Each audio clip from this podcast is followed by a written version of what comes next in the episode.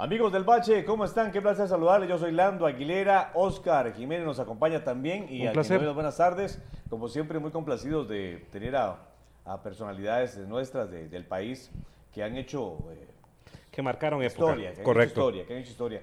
Y esta noche nos acompaña Nada más y nada menos que. Don Rafa, don, don suena muy raro. Rafa Rojas. Imagínense ustedes. Qué belleza, qué belleza, de verdad. Qué bueno, Es que presentarlo, de verdad, a mí me quedaba muy grande. No, no, no, no, no. De verdad, eh, te admiramos, Rafa. Gracias Muchas por aceptar gracias. la invitación. Igualmente yo los admiro a ustedes como jóvenes que están haciendo lo que nosotros dejamos atrás. Esa es la idea, retomar un poquito de ese, de ese gran camino que dejaron ustedes. Claro. Y. ¿Por ¿qué dónde comenzamos? hay sea, es tantas que hay cosas que tantas hablar. Cosas. sí, sí, hay tanto que hablar. Bueno, y empecemos desde, hablando ¿Desde de la juventud. Cuando empezaste vos en esto, porque este, estábamos hablando y, para que la gente de- sepa, Rafa, pues eh, ha sido muy multifacético, ha hecho muchísimas cosas. E inició, para los que no sabían y nos estaba contando, como actor en algún momento. Claro.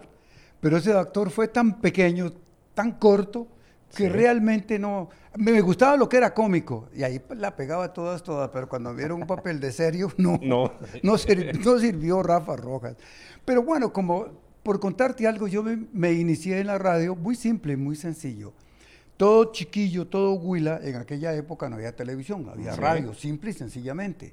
Uno se enamoraba de cualquier programa, El Mago de la Luna, en Radio América Latina, que lo hacía un señor ahí, se- uno se imagina un cohete que llegaba desde la Ajá. luna para... Y yo me enamoré de la radio, Sí. qué lindo ser locutor. Y tenía un árbol donde me subí a ese árbol, coloqué una, ta- una lata de leche clean con un alambrito para abajo Sí. y ese era mi micrófono amarrado con un ah, clavado, eh, un palo ahí, yo no sé cómo era, y era un automóvil, también era mi automóvil. Vea qué, qué Qué locura. bueno. Y ahí comenzaba a hacer locuciones, pero mis locuciones no era simple y sencillamente hablar de radio, no, no, hablar del mago de la luna y hacer programas del mago de la luna. Yo hacía voces de carácter. Yo- y ahora yo me- Danos un ejemplo, Rafa, como. por ejemplo, yo en aquella época Sí. me acuerdo, aquí está el mago de la luna para ofrecerles lo mejor para ustedes, lo traemos desde el más infinito. Y tenía un, un- un animalillo que decía, Ajá. uy, yo soy el más grande de todos, no te preocupéis, que aquí estoy para darlos por la cabeza. ¡Qué bueno! y ahí me inicié en la radio. Porque digo que me inicié porque fue tanta la fiebre Sí. que pasaron los años, eh, cuando fui al primer año de colegio, eh, yo tenía que, eh, no, primer año de la universidad, yo tenía que pagar eh, derechos de pago de matrículas de la Universidad de Costa Rica y no tenía plata, no tenía dinero, mi papá no me lo podía dar. Entonces me metí a la radio a grabar llamadas telefónicas en la Voz de América, de don Hernán Fonseca Guardia, y ahí me enamoré más de la radio Claro. y me metieron como locutor. Faltó un locutor una, una tarde, era un programa España y sus embajadores artísticos. Ese era Miguel, el hijo de don Hernán, no, no llegó a ese, esa vez al programa, y me dijeron, ¿qué hacemos? Él está enfermo, Jorge, y no viene. Y, si quiere, yo me quedo en la cabina. De una, sí. Una vez. Aventados. Pero usted puede. Sí, sí, sí, yo sé. Está Alfredo Monje del Valle también, imagínate, que, que estoy hablando. Juan Carlos Cañizales, Ñito Fernández en aquella. Son épocas gloriosas de la radio. Sí, Don claro. Enrique Garnier, oh, pa. Y yo, sí, yo lo hago. Y yo, yo me quedé y, ya llegó el programa y, y el, el señor se fue. Vivía por aquí cerca, por cierto. Cuando de repente se me ocurre decir, ole con ole, sí señor, que los besos son buenos. Imagínate vos. Sí, sí, ahí, ahí. espontáneo, espontáneo. sí. España y sus embajadores artísticos se llamaba el programa y llegó a los 12, 14 minutos llegó el señor porque vivía muy cerca del costado sur del Teatro Nacional donde quedaba la radio. Ajá. Llegó y me dice, quítese de ahí Pachuco, yo no lo quiero ver aquí. ¿En serio? Sí. No. Esa fue la bienvenida a la radio. Sí, esa fue. Entonces me dice, te quedas, pero no abras la boca. No. ¿Está bien? ¿No la abro? Así no, como me quedé no yo la abrí. helado. Me llamó a las 5 de la tarde. Hay un programa a las 6 que se llama Lo que... A ver, a ver, ya se me fue. Eh, lo que baila y canta la... ju- Lo que baila y canta la juventud, no. Sí, Lo que baila y Ajá. canta la juventud. Ese era. Programa a las 6 de la tarde y a las 11 de la mañana eh, todos los días, menos domingo. Sí, Los sábados eh, era, no había programa. Pero ese día, no me acuerdo qué día era, pero era sábado, era sábado, era sábado, ya me acordé. Y el programa sí había sábado. Yo llegué y abrí el micrófono y le digo, amigos, y ahora, ¿cómo, cómo me pongo? ¿Y ahora Soy qué sigue? Rafa Rojas, porque a mí me decían Felo Rojas. Rafa Rojas, y estaré con ustedes aquí.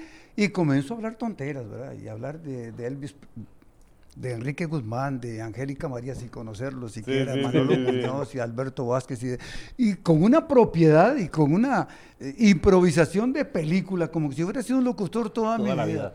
Bueno, terminó, no me dijeron nada. Hasta luego, hasta luego. Sonó el teléfono montones. A la, a la- al lunes siguiente yo llegué a la radio y había un montón de muchachas del, del colegio de señoritas. Sí. Que, porque hay colegios de señoritas que daba la vuelta. Había un dejaban papelitos para el programa de las 6 de la tarde. Qué raro, ¿qué será esta gente aquí? Yo subí, estaba don Hernán Fonseca. Era, era medio jorobado y decía, Rafita, lo puedo tratar así. Claro, don Hernán. ¿Ustedes saben quiénes son esas muchachas? ¿No? No. Admiradoras suyas del programa de los sábados. Él es Rafa Rojas. Y se me tiraron encima. No le creo, en serio. y digo, no puede ser. Y de ahí, de ahí. Te Si sigo contándoles más, olvídelo, porque eso fue un vacilón que se terminó muchos años después, que cuando pasé a Radio Juvenil. Mm. eh, ¿Estuviste en Radio Juvenil? Claro. No, yo estaba en todas o las sea, radios. ¿Y cuál sí, era la Yo estuve en reloj, estuve en libertad, estuve, estuve eh, con programas en musical, Sí. en, en 94.7, en Cosmopolitan, en, eh, en Estéreo Continental, en Radio Qué X, en La. Voz de América, Atenea 900, a nue- Atenea 975. Cansa las manos. Si En quieres les todas, en sigo todas. dando.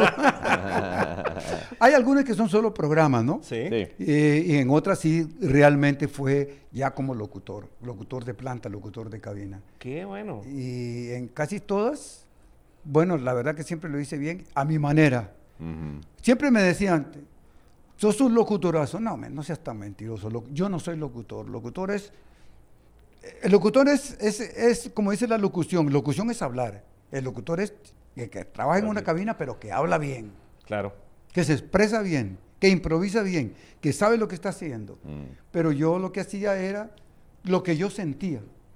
Y claro, me, me sonaba de maravilla y muchas veces llegué a, a que ya yo me la creía como lo Claro, claro, por supuesto. Más cuando me dijeron, "Tu- señor Rafa Rojas quiere ganarse 14 colones. Eh, Era un montón de 14 plata. col- Era un montón de ¿En plata. qué época era esa, Rafa? Para grabar un comercial. Ah, sí, No. sí.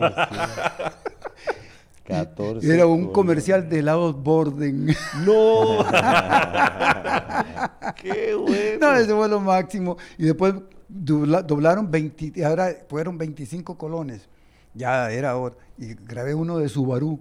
También. Sí, qué bueno. No, yo hice, hice varios comerciales. Pero dentro de la radio, sigo enamorado de la radio. ¿Cuál fue la radio Sí. que más te caló? Donde vos dijiste, o sea, se llevó un pedazo de Rafas a radio donde... Ah, La Voz de América. La Voz de América. Claro, definitivamente. Porque hicimos cambiar una radio que era de puros viejos Ajá. a hacer una emisora juvenil. Porque no habían emisoras juveniles. La única Mm. emisora juvenil que en ese momento comenzó a salir con mucha fuerza era Radio Juvenil. Ajá. Y nosotros, la fuerza era, si ellos eran en inglés y nosotros éramos en español.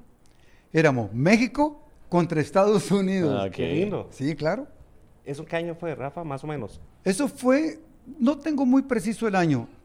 Eso tiene que haber sido por el 60 y 62, eh, co- mi graduación de colegio, 63 y 64, como el 65, Qué 66, lindo. 67. Qué Porque el bonito. 70 ya yo estaba en, Sony- en Indica, en CBS. En Indica. Ah, ok. Es parte de mi vida. Sí, por Eso supuesto. que- Es otra parte, Oh, no, otra es- parte de tu vida. Dios ha sido muy bondadoso conmigo, muy buena nota. eh, él me ha ayudado tanto. Sin él, yo creo que lo que eh, donde he llegado ha sido maravilloso. No he obtenido muchas cosas como dinero, no, pero sí me ha dado lo suficiente como para vivir tranquilo y vivir con él. Creo que eso es lo más importante. o Claro sea, que sí, claro. Y aparte, la satisfacción de haber hecho todo lo que has querido. Trabajaste en radio, trabajaste en televisión.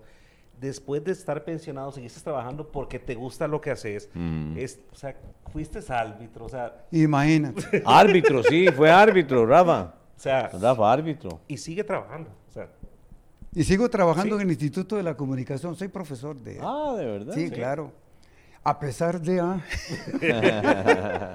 cuando, las, cuando los alumnos me dicen, profe, a mí me da risa, le digo, profe, profe, mis polainas. Qué bueno. y bueno, ahí, si sigo contando no lo voy a dejar hablar. No, no, sigue no, contando. es que- La idea es esa, que nos pueda contar y compartir con, y con los que nos transmitirle a acompañan. nuestros oyentes cómo era, o sea, ¿El qué? transmitirle a nuestros oyentes cómo era en ese momento, qué era lo que vos hacías, porque la gente te quiere, te respeta y te extraña. Eh, en la parte de, de las disqueras, ¿cómo entra Rafa en las disqueras? Mira, eh, ¿cómo entro a las disqueras? Voy a contar una parte de la historia que nunca me ha, nunca me ha gustado Sí. Mencionarla. Porque eh, en La Voz de América Sí. Eh, yo amaba esa radio, la amaba sobre todas las cosas, pero cuando, es que, bueno, tengo que decirlo, no voy a decir cómo. Los hijos de lo- de- de- del dueño de la radio, Sí. de don Hernán Guardia, comenzaron a meterse en la radio. Y está lógico, es el patrimonio de. Claro. Sí, sí. Y, eh, y hay que respetarlo. Y ellos llegaron con otras ideas totalmente diferentes a lo que nosotros queríamos hacer. Y yo no estuve de acuerdo. Y Mm. tan es así que sucedieron tantas, tantas cosas que en ese momento eh, yo dije, renuncio y me voy. Y don Hernán Fonseca dijo, sí, váyase. No. Mis hijos son los que mandan ahora. Bueno, está bien, me voy, no hay problema. A los tres días me llamaron de Radio Juvenil. Ok. Necesitamos un locutor para Juvenil y me fui a Juvenil un año. En un año, ve- vea lo que pasó, en un año Sí.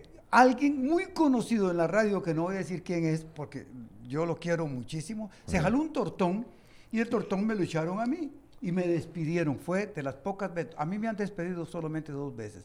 Esa y otra que no les voy a contar, que tampoco yo fui. Y yo no tuve la culpa, yo no fui el culpable. Y me echaron de juvenil. Pero lo bueno de todo esto es que cuando me echaron y se dieron cuenta de quién fue, me dijeron, no, no, usted no se va, perdónenos, eh, vote la carta que le dimos, siga con nosotros. ¿Y qué hiciste? ¿Te Y yo le digo, no, me voy, ya tengo trabajo. Y me fui a trabajar a, Sol, a Indica, que don. Luis Salas me llamó. Don Luis. Yo Salas, ganaba que en esa época, ve, ve qué barbaridad, yo ganaba 1.200 colones al mes. Era un montón de plata, ganaba como un médico de la Caja Costarricense de ¿En Seguro serio? Social. Wow. Del Policlínico de la Caja del Seguro Social, así se llamaba. Lo más bello de todo esto es que eh, don Luis Salas me llamó y me dice, mira, eh, el puesto que tengo es este, pero vas a ganar 400 colones por mes y 600 colones menos. Para mí era terrible. Y le digo, sí, me quedo. Y ahí entré. Qué bueno. Pero qué lindo, me contrataron para ser como un espía en las discotecas, saber cuánta gente entraba, cuánta gente compraba discos, cuánta gente hacía esto, cuánto- era un espía. Eres un No, espía, esa sí. no la sabía. Sí, y entonces yo era, yo llegaba con un cuaderno y me sentaba ahí como, y yo, este compró tal cosa, este compraba, como conocía la sí. música, conocía todo, porque era muy sapo, yo todo lo conocía. Este compró Dideca, Dideca, estaba Dideca, Dicesa y sí. Indica. Este compró Indica y, y- les, les gustó el trabajo en una semana y a las dos semanas me estaban mandando a Honduras a hacer un trabajo, No, increíblemente, a Honduras. y- con toque de queda Honduras en esa época, que era el ejército era que dominaba, habían votado al presidente. Hice mi trabajo. ¿Fuiste a Honduras? Sí, fui a Honduras, me- llegué y me dijeron, mire, usted llega, coge un taxi del aeropuerto Toncontín. Ah, voy a hacer un corte ahí. Rafa, en ese momento estaba el, aero- estaba el semáforo medio pista, ¿verdad? Correcto. Es que a los que no conocen el aeropuerto de Honduras, el aeropuerto de Honduras es uno de los más peligrosos del mundo. Anterior, porque hay una montaña y la pista es muy pequeña. Muy pequeña. Entonces los aviones tienen que entrar doblados y frenar casi de inmediato. Entonces, en- ese momento, lo que había era una carretera normal y había un semáforo. Ese semáforo lo que hacía era cuando los aviones iban a aterrizar o a despegar, los carros no podían No pasar. puede ser. Pero imagínate que había algo menos, algo más todavía. como- Sí. haciendo poco.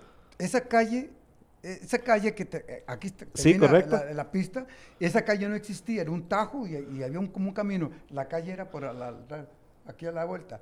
Donde Sí. estaba el semáforo era en la otra calle al otro, donde iba, ya comenzaban a, aquí a, A bajar. Sí, correcto, sí. ahí ningún carro podía pasar en ningún lado. Correcto. Tan es así que yo, cuando yo decía, ¿y ahora cómo vamos a aterrizar? Sí, sí. Cuando yo volví a ver, veía los alambres de los, los alambres de púas. donde- Sí, es un aeropuerto Bueno, pero volviendo, peligroso. Fíjate que eh, ya llegué a, a Honduras y Sí. me dijeron, mira, eh, a las dos semanas de trabajar en Indica, eh, usted se baja de- de- de- de- en el centro de, Tegucigalpa y ya me dijeron, es que me olvidó la dirección, y ahí derecho queda la discoteca donde lo van a recibir. Yo con todas las valijas y todo. Caminando ahí por Tegucigalpa.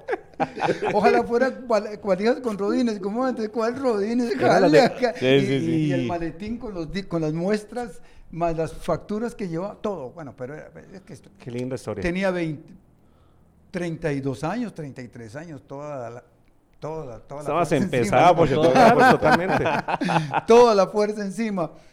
Y ahí me hice más disquero, increíblemente. Y no se queda.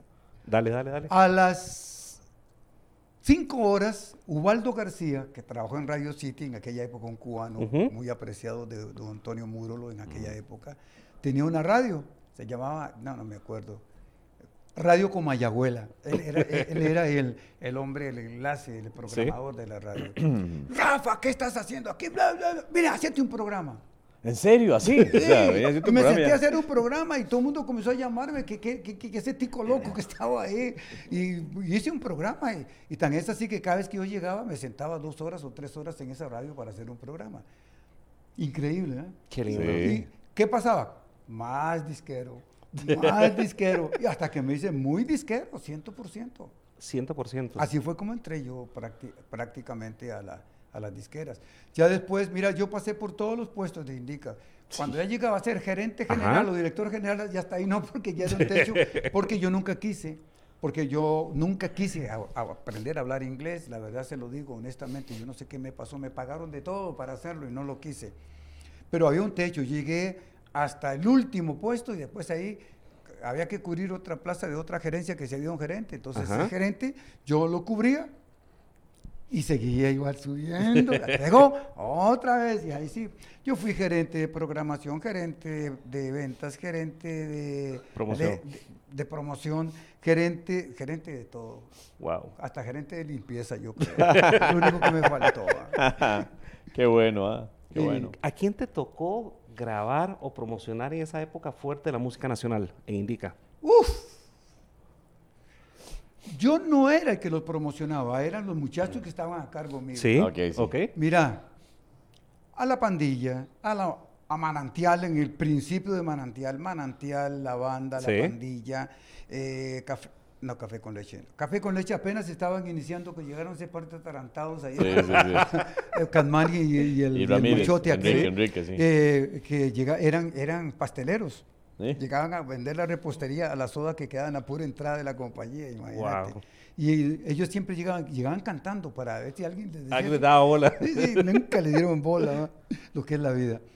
Eh, mira a todos, a Gilberto Hernández, a la Rondalla Tica, tan es así que yo promocionaba a todos estos artistas nacionales que había un programa, Las Estrellas se reúnen, algo de las estrellas que eran los sábados o los viernes en Canal 7, ese programa era de- compaginado con Indica o CBS Indica y Ajá. Teletica Canal 7. Mm. Y yo era el como el director de todos los grupos que yo los llevaba y todo lo que era promoción yo les Sí. coordinaba con Cacao Rojas. Con cacao Ah, rojas. No, sí, hay aquí historia. Totalmente. hay, hay mucha historia. Qué bueno. También me acuerdo, Rafa, de tu época en Fantástico. Uh, Esa es una... no, no, es que Sí, no. como cómo llegas a la, cómo Sí. llegas a la televisión, cómo haces ese switch ahí de radio, Es que- disqueras, televisión. Mira, yo no sé cómo hacía. Lo que sí sé es que la televisión, antes estuve con Canal 4, en, eh, con Arnoldo Vargas y los Ajá, Vargas. sí. Eh, ellos tenían un programa que se llamaba, es que por eso yo confundo un poco, eh, Ritmo y Juventud, no la juventud, Ritmo y Juventud, Ritmo y Juventud. que era cuando salían todo un montón de gente bailando, nada Ah, más era sí, bailar y bailar sí, y bailar. sí, sí. Y, yo- y era- y el animador era Álvaro Sanabria. Álvaro Sanabria se fue y me lo dejaron a mí, y ahí fue yo como Ah. comenzó como, como animador. Pero a mí la televisión, querido, nunca me gustó. ¿No? ¿Nunca? La mía era la radio. Sí, sí, sí. Apasionado 100%. No te digo que no me gusta, sí, sí me gusta. Pero no, no, no. Es No como la radio. Es que, digamos, si te expresabas como, como, como has sido siempre, muy, muy vos. muy, Sí. muy, muy Rafa Rojas. Eh, la televisión le da a uno todo, o sea, aquí estamos y nos están viendo, pero la radio es imaginación, siempre lo hemos hablado. Todo, todo. Un locutor que parece que se está tomando un boli de agua está, está horrible, ¿verdad? Que, que sentir, hay que sentir el ácido. La gente necesita ve- oír y ver. ¿Cómo va a ver? Eh, uno tiene que ponerle ahí a... Sí, exacto, Claro. exacto, hacer, esa eh, imaginación. Claro. Y, eh, y eso era lo, lo bueno. De ahí fue que yo salí a televisión y comencé a aparecer en algunas cosas, siempre metido Sí. ahí porque me invitaban. Y hasta que Leonardo Perucci llegó y me dice, Rafita, Leonardo muy amigo mío, Mm, sí. Rafita, necesito, vamos a sacar un programa, ya me lo explicó todo. No digan nada, eran los piratas del ritmo. Los Piratas no digan nada, me dice. Esto va a ser así. Tengo, tengo, ya tengo un, un jurado, que es Mongo Mongo. Ajá. Ya me explicó que era el gorila. Y el otro es, el otro es vos, aceptás, claro. le dice. Y el otro, conseguítelo. le digo, "Ay, pero ¿qué le voy a con-?" Me dice, pero conseguíme a alguien que no sepa nada de radio ni de televisión. Le digo, no, hombre, estás loco vos, ¿cómo se te ocurre? Le digo, sí, está bien, está bien, yo lo, lo hago. Y conseguí a un muchacho que murió ahogado, René Sánchez, que Ajá. trabajaba en, ¿puedo decir el nombre de la compañía? Sí, sí, no. Quiroz dale. y compañía. Y yo le digo, "Mi- mira, René, esto y esto y esto. Yo en televisión, como jurado maestro, yo no sé nada de eso. ¿Qué te importa? Vamos, yo te ayudo. Así y de veras metiste. fue. Y lo llevé. Y ya, sí, sí, perfecto, perfecto. Según Perucci, yo iba, o íbamos por tres meses. Y duré ocho años. Ocho, años, en ese programa. Wow. Ese programa Increíble. ocho años al aire. Sí, pero vea lo, lo lindo. Wow. Yo tenía que llegar a- al programa bien rápido porque teníamos que estar dos horas antes. Y yo era árbitro de fútbol en esa época. Y entonces cuando me mandaban a San Carlos o a. Limón o a, a- que era lo más largo, o, o a, no, Liberé, no, a Santa. Cruz, Ajá.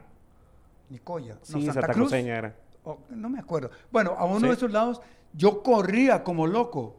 Y cuando yo llegaba a- allí, yo llegaba apenas vistiéndome. Y muchas veces, la primera vez que yo llegué, que era como loco, yo me bañé ahí, en- en- en- me, me bañé en el canal, y fue tan, tan, tan- lo- corrí tanto que se me olvidó ponerme medias. Ahí viene el. Y entonces cuando yo cruzo la, así como estoy, ¿Cómo cruzo la, cruzo la Así. pierna y yo veo en la cámara, en, en el monitor, veo unas piernas todas feas, llenas de pelos. Y, y hago yo así, le digo, esa pata es mía. Y con eso, y con eso yo majadero, esa pata es mía. Y se me sale la palabra, cabrón. o sea, cabrones. y desde ahí Sí, Me dice, Rafa, siga sin medias. No, ahora sigo sin medias. Yo llegaba era a algo muy bañarme. tuyo, o sea. Sí, sí, O sea, sí. entonces Sí, ya, era, ya, era, ya era un... Sí, sí, era carácter. Entonces ya, ya me importaba un comino. Y desde ahí ya no usaba medias. Anécdota linda. Dale, dale. Una vez, y a mí no me gustaba andar en bus. Sí. Nunca me gustó andar en bus. Ni tampoco tu- siempre tuve carro, pero siempre andaba en carro, carro de la compañía. Sí.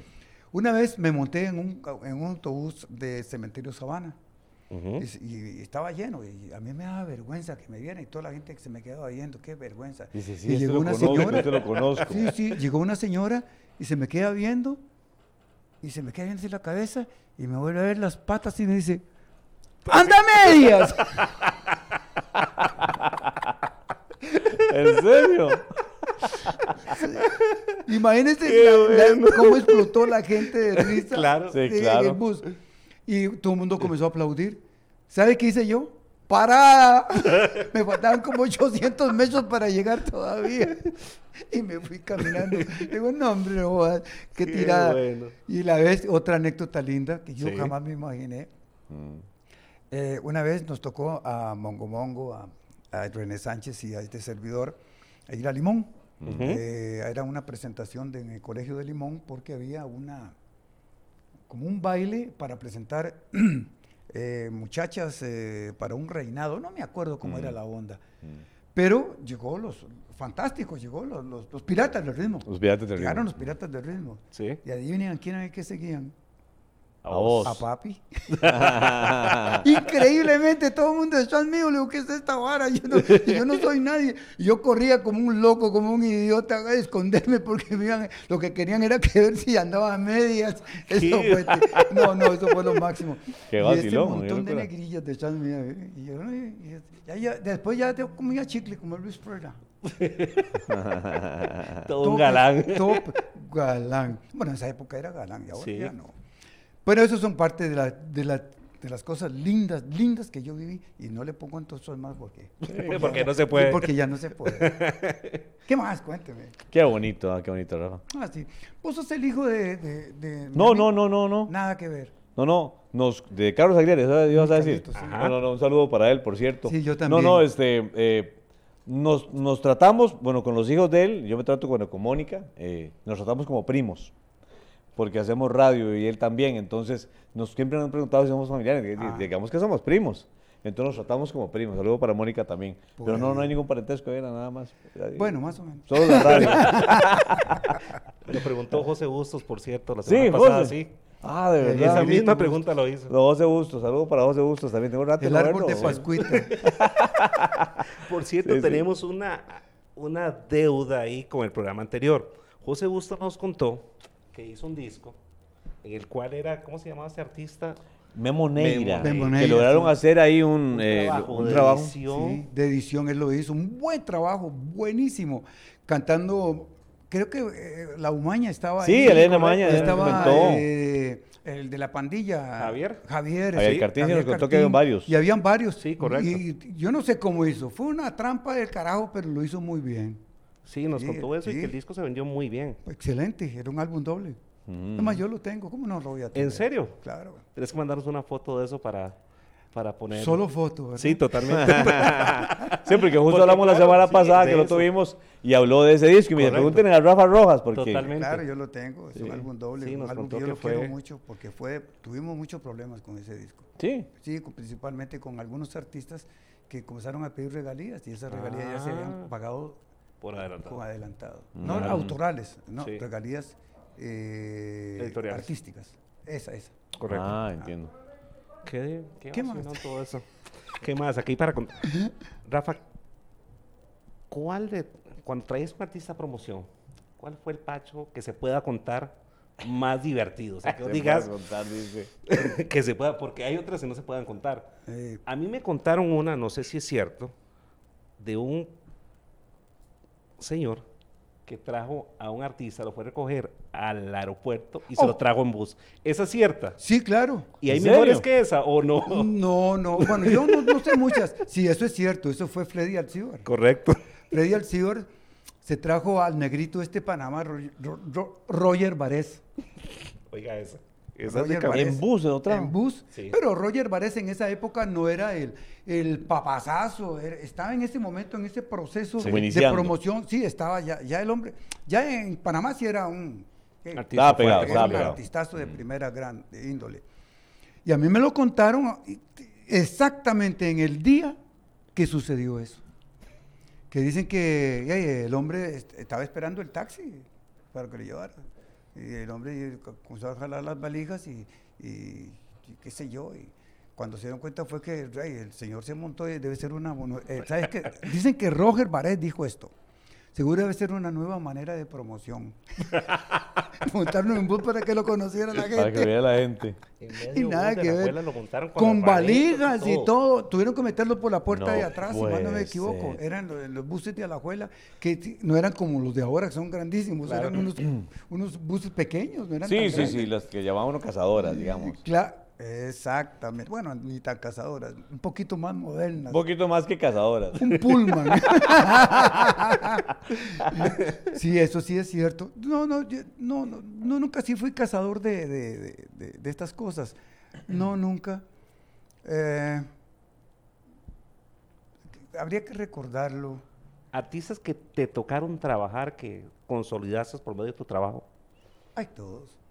Mm. Me acuerdo de Sin Ah, que- Bandera, una teletón que iba subiendo voz cuando estaban apenas empezando. O sea, por mencionar algunos. O sea, yo me acuerdo Sin Bandera. Mira, promocionar, Sí. que así fuertes, Alejandro Fernández. de cero, o sea, lograste ¿De verdad? cero. Casi de cero. Sí. Alejandro Fernández. Sí, porque yo, es que Alejandro era, era eh, Ariola, Sí. RCA.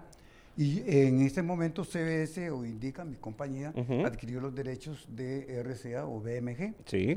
Eh, y a mí me tocó prácticamente cuando él comenzó.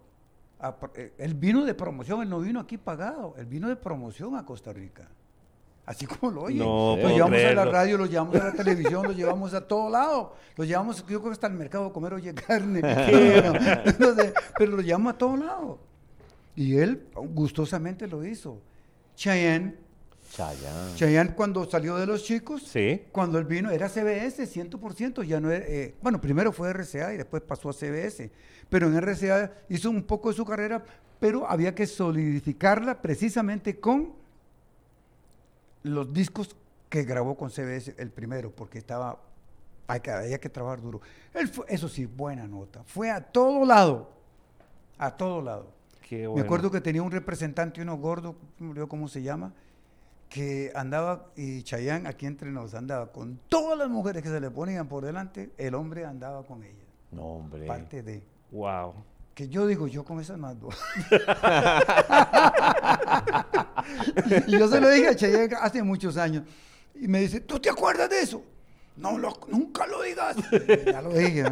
Y ya lo dijo aquí. ya lo dije. En el Perdón, Chayanne. Chayanne, perdón. No, y él sabe que, yo no le miento. Eh, pero es que si estamos hablando, me tocó, pero ya, ya, estabas, ya estaban fuertemente pegados como José José.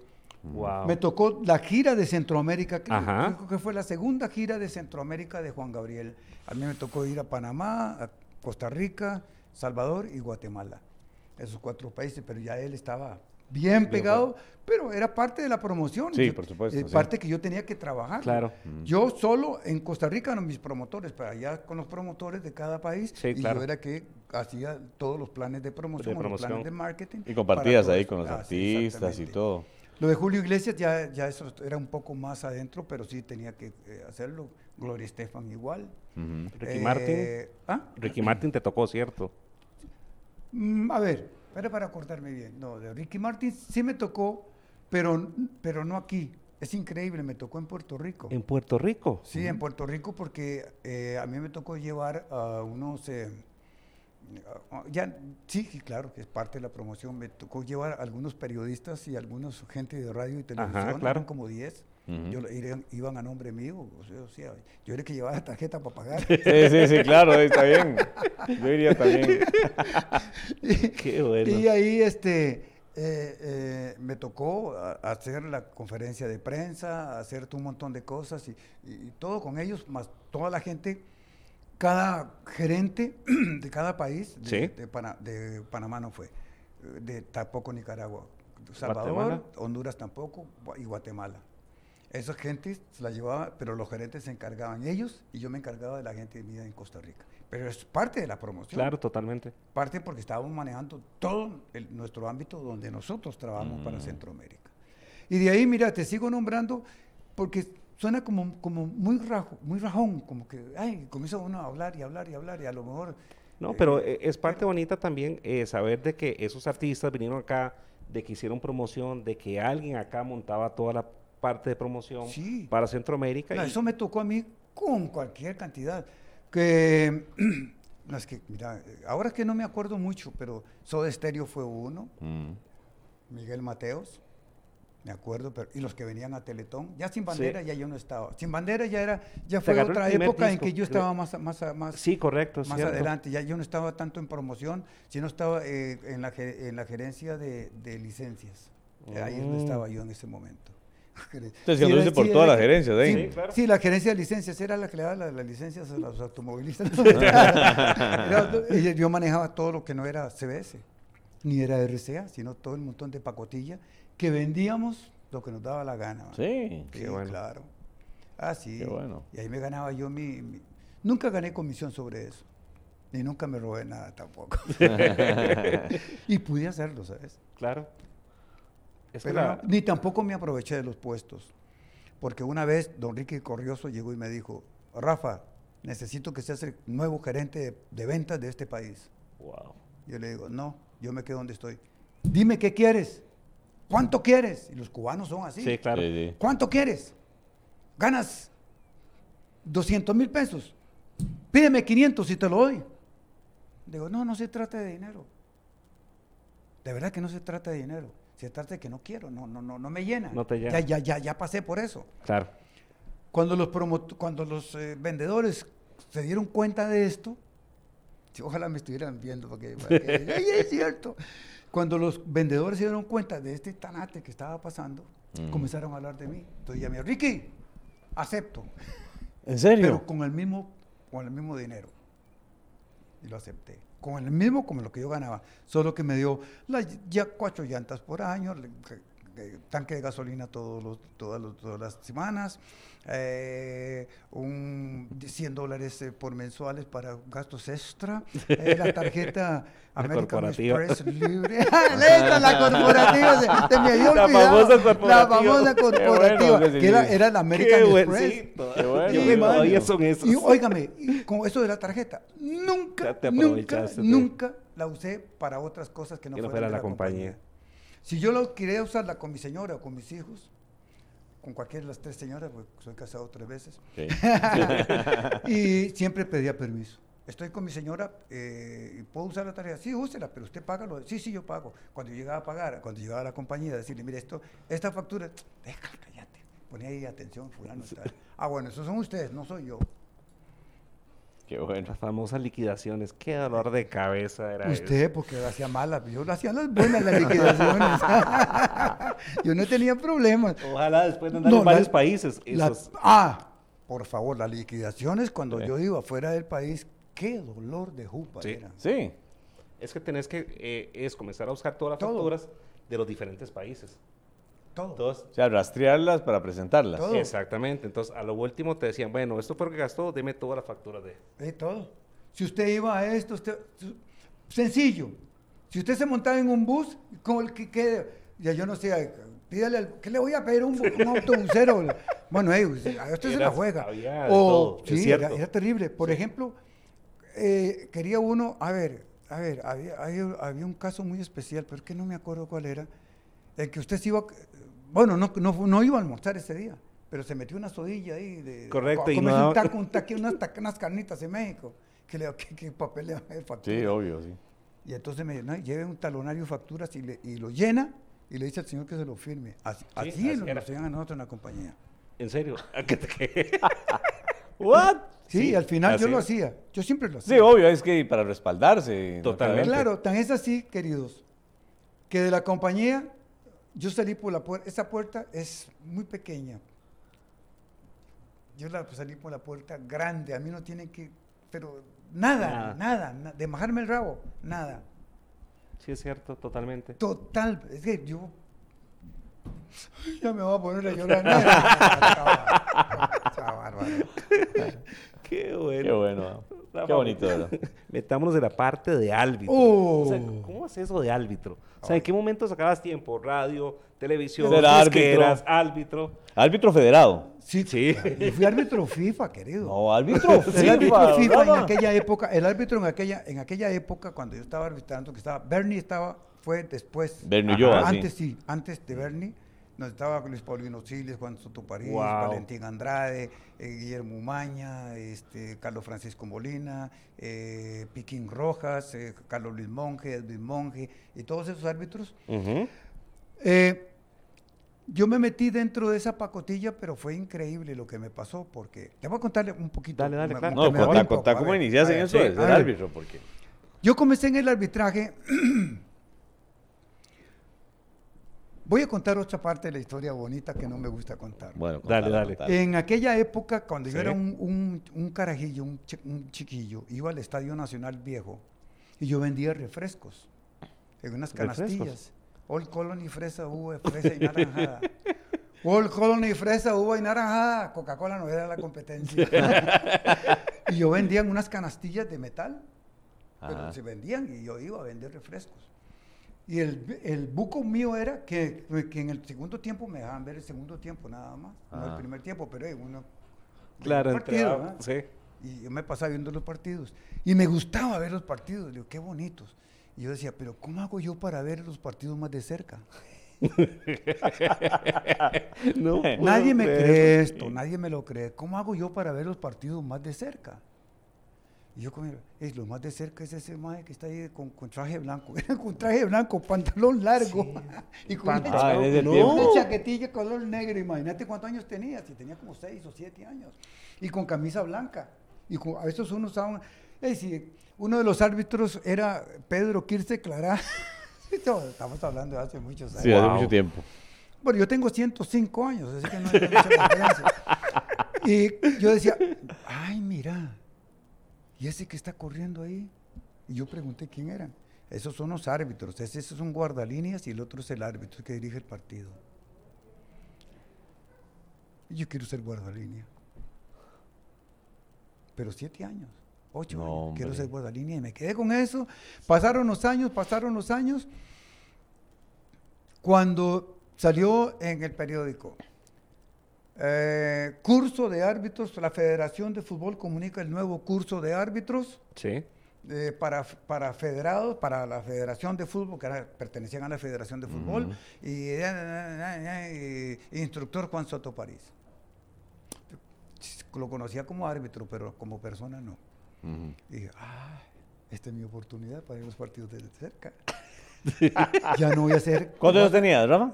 En ese momento, ¿te acuerdas? Eh. Podría tener como unos, como unos 17 o Sí, 18. esa era tu adolescencia, Sí, por entonces ahí, dijiste, sí, voy a claro, entrarle. claro, como 19 años, me- menos tal vez. Pero los partidos más de cerca. Y entonces en dije mi yo, esa es mi oportunidad. Y ya fui, pum, pum, pum, pum. Y ya me matriculé, ya llegó la primera clase y, Juan Soto eh, se fijó mucho en mí y como yo, así como era, como soy aquí en este sos, momento, claro. así era igual ahí. Fui igual ahí. y él me dijo, mira, tú, que tú puedes ser un buen árbitro de fútbol. No, pero yo no quiero ser árbitro de fútbol. ¿Cómo que no? Yo quiero ser guardalínea. ¿Cómo? es? Es lo mismo. ¿Ah, sí? Ah, bueno, vamos. Ah, lo mismo.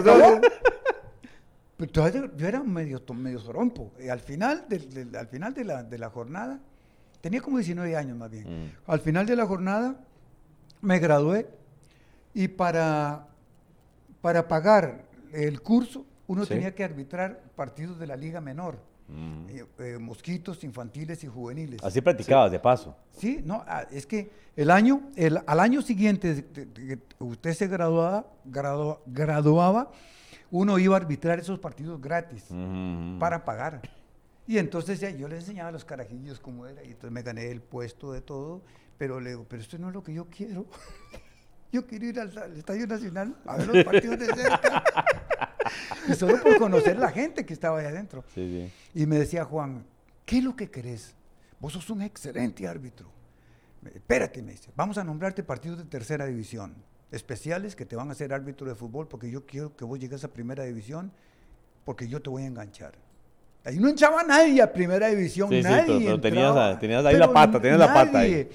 Y cuando llegó Juan Soto y me dice, este partido y este, y comenzaron los partidos más difíciles. Sí. En Moravia había un, eh, un campeonato inter- interdistrital que eran de fuego, de fuego. Ahí jugaba hasta Saningo Soto, imagínense. Eran de fuego esos partidos activados también. Era terrible. Y me hice, pero sí, enérgico. Es- no, eso sí, no me gustaba que me tocara a nadie. Ay, que mira, árbitro, no soportado para nada. Pero todavía no, que no, eso no era. Hasta que llegó la oportunidad. Tengo- eso se lo puedo contar hasta con fotos. Lástima que si me hubieras Ah, dicho, lo hubieras traído. Qué bonito. Hasta que llegó la primera vez y me, y me nombraron Ajá. en el primer partido de fútbol en primera división. Juan. Soto aparece en el centro, No. Valentín Andrade, viera qué figuras, mano, unos roquillos. Y Rafa Rojas, un jovencillo con el pelo largo por aquí. No. en Cartago, Saprisa Cartago, guardalínea. Ahora Sí. Ahora sí está, ahora sí está. Ahora sí, llegué. Digo, este era lo que yo quería.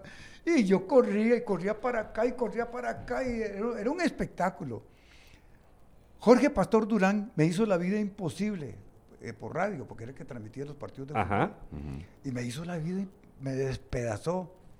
Dice, ojalá pudiera verlo a este muchachito como árbitro de fútbol, a ver si como ronca así duerme. ¿Cómo se les ocurre a la Federación de Fútbol darle partidos a estos bisoños si estos no saben nada? Como guardalíneas pueden fungir, pero como árbitro... Porque eras adolescente, digamos, eras que era joven. un con el pelo largo, o Sí, sea, a sí, nadie claro. le gustaba el pelo largo como a las barbas ahora. Sí. Pelo, pelo por aquí. Eh, Tengo las fotos y no le estoy mintiendo. Claro, no tan largo, pero sí, Pero sí lo- abultadito. Pero era por eso, era, por eso el te- esquema de, de Era lo cuando menos se me caía el pelo. y ahora sí, llegué a guardalíneas y, y pura vida. Entonces, eh, Juan me llamó. No me puedes quedar mal, me dice. Dentro de dos semanas te voy a conseguir un partido de primera división y vas de árbitro central. ¡Oh! No puede ser. digo, pero, yo me- ¿de veras, Juan? ¿Y, y cómo se hace? Venga, y me- una semana me mantuvo él en la sabana Ajá. ¿Cómo era? Corriendo, haciendo esto, esto.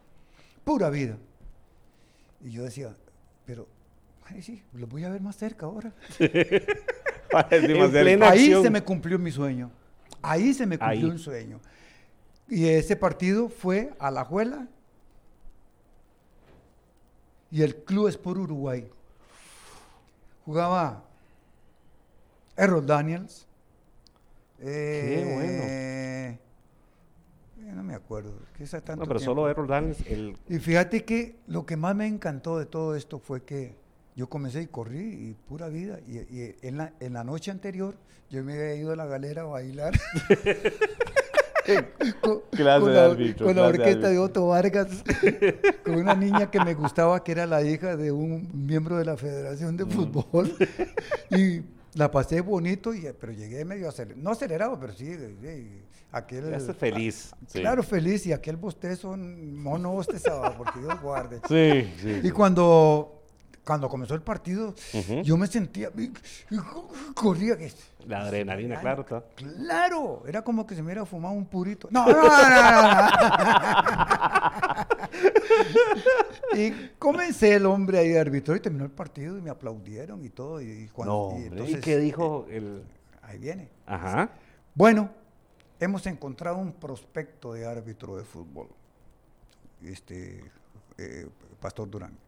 Creo que se merece el lugar que le están dando. Me imagino que debe estar patrocinado por Juan Soto París, pero si de esto se trata, que consigamos gente así especial. Está muy bisoñito, pero que se corte el pelo y que no use esos pantaloncitos tan tallados porque se le va a salir las nalgas.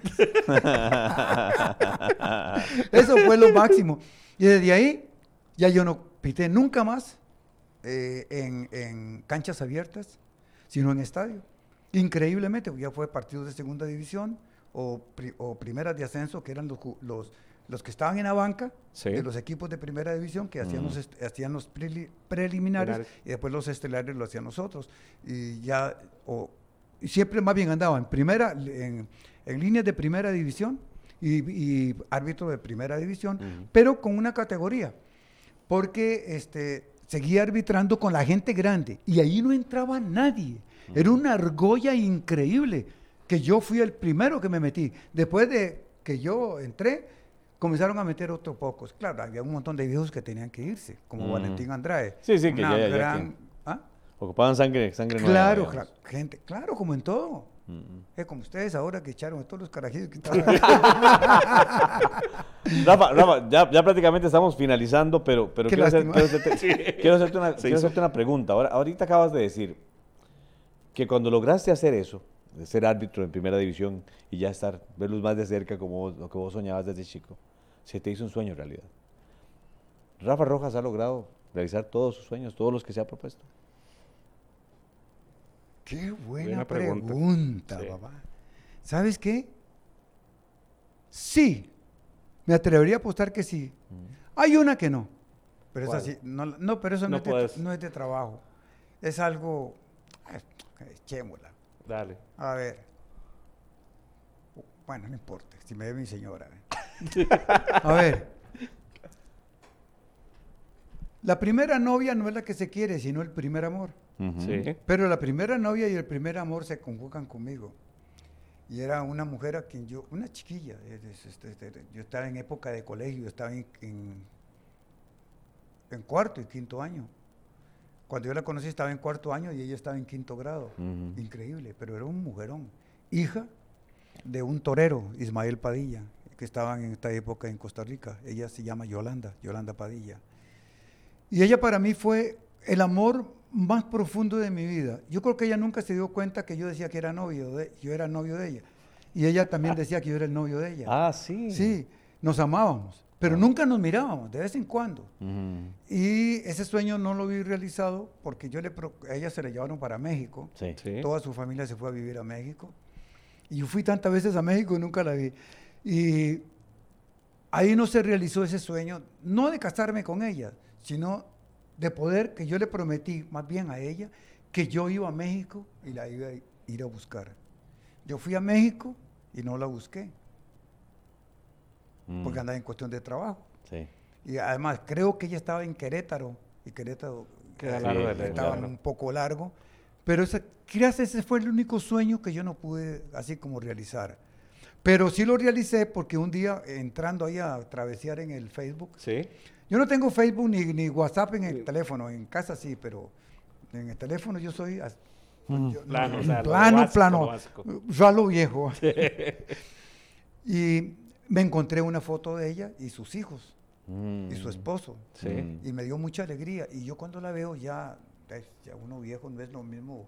Yo, no, me- yo me pongo a ver cuando estaba joven, joven, nunca he sido tan furries. Entre furries, y- entre medio furries y furries. Y por ahí andaba la onda. Y, y ella sí, una de las mujeres más lindas, de una güirita tan preciosa que estaba en Barrio México. Yo creo que en Barrio México no había una cosa igual.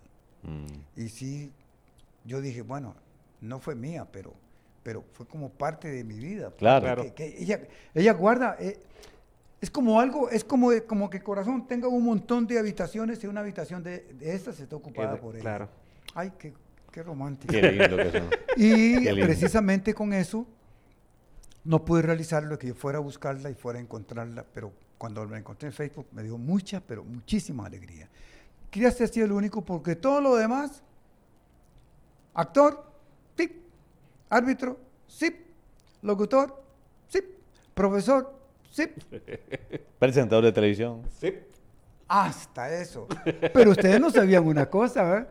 Yo iba a ser médico. No, ¿en serio? Claro.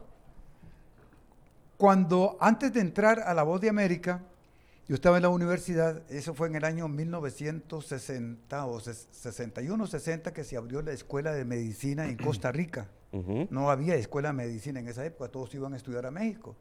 Y se ofreció be- becas, para lo que yo necesitaba plata, becas, para, este, para entrar a la escuela de medicina porque nadie quería, porque decían, no, los médicos que van a salir son malísimos, imagínense, cuando me- eh, los, me- los de- médicos son, o, o de, de Cuba, son los mejores. Claro. Y yo dije, no, yo quiero ser médico. Ahí sí, me matriculé y toda la vida, toda la vara. Pues seguí en la radio, me enamoré de la radio. Al año, lo que ganaba yo en La Voz de América, se lo ganaba un médico de medicina general en el, en el policlínico de la, cara del se- de la Caja del Seguro Social, ganaba 1.500 colones, yo me los ganaba. Entonces digo, no, ya no voy a ser médico. Hasta ahí llegó el amor por la medicina. Bueno, pues qué bueno, qué bueno, porque nos has dado muchas alegrías a través de toda tu carrera. Sí, gracias por todo. Claro, ¿verdad? eso sí, sin la ayuda de Dios, porque Dios ha sido mi artífice en todo esto. Yo tengo que darle tanto gracias. Pues yo no soy un profesional, yo, yo estuve hasta casi los dos años en la Universidad de Costa Rica, nada más. Lo demás ha venido porque Dios así lo ha querido y porque yo he querido cumplir. ¿Y sabe por qué me retiré del arbitraje? ¿Por qué? por seguir los caminos de Dios. Porque no podía ir a la iglesia a las 9 de la mañana, 9 y 30, a las eh, eh, los de escuela de dominical. Sí. Y se- pues, me chocaba ahí y me chocaba con mis hijos. Y dije, no, primero Dios. Además, eso ya, ya, ya no. no ya me estaba gusta. cumplido. Ya, ya se cumplió, ya, ya, ya no. Ya le habías perdido la gracia. Yo claro. hubiera ido a un mundial perfectamente. Te lo digo así. Claro. No, y te lo honestamente. creemos. Te lo digo así Estamos honestamente. sí. Pero no fue mi sueño. hecho. No fue mi sueño. Pero si hubiera sido, hubieras estado ahí. Pero, eh, Rafa, muchas gracias.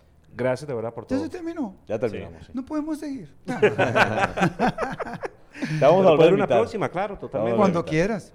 De verdad. Una vez, así, un- no me acuerdo qué fue, en qué lado, eh, hicieron. Bueno, en la próxima tenemos eh, Otro, sí, claro. Sí, en serio. como cuatro. ah, espero que no se cumpla cuatro veces y que vayas cuatro veces por mí.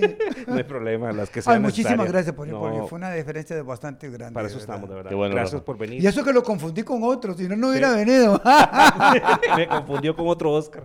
¿De verdad? Sí. Bueno, pero qué bueno que estás aquí. No, no, pero me, me agradó mucho, además, venir aquí a, a Omega, como le decíamos, no, aquí a la, a la familia Omega, es, eh, para mí es grande, porque han sido muy grandes amigos míos, eh, de gratos recuerdos, y, y, y les debo muchísimo. Todos debemos de ver algo a Jorge, a toda su familia, y de verdad que, que hay, que, hay, que ser, hay que hacerlo así, porque Mm. hombres como Jorge Hernández para la radio de Costa Rica ha sido grande, la Sí. pérdida enorme, pero ahí están sus hijos, y creo que sus hijos van por el mismo camino. Vamos para adelante. Pues muchas gracias por haberme invitado. No, gracias por venir, la verdad. Ahora les mando el cheque más tarde. Totalmente. Eh, perdón, la, la factura. Oscar, nos vamos. Nos vamos. Chao. Gracias por acompañarnos. Nos vemos la próxima. Rafa, muchísimas gracias. Y a todos, a ustedes por compartir con nosotros en el bache. Que la pasen muy bien. Que la pasen tuanis. Nos vemos. Chao.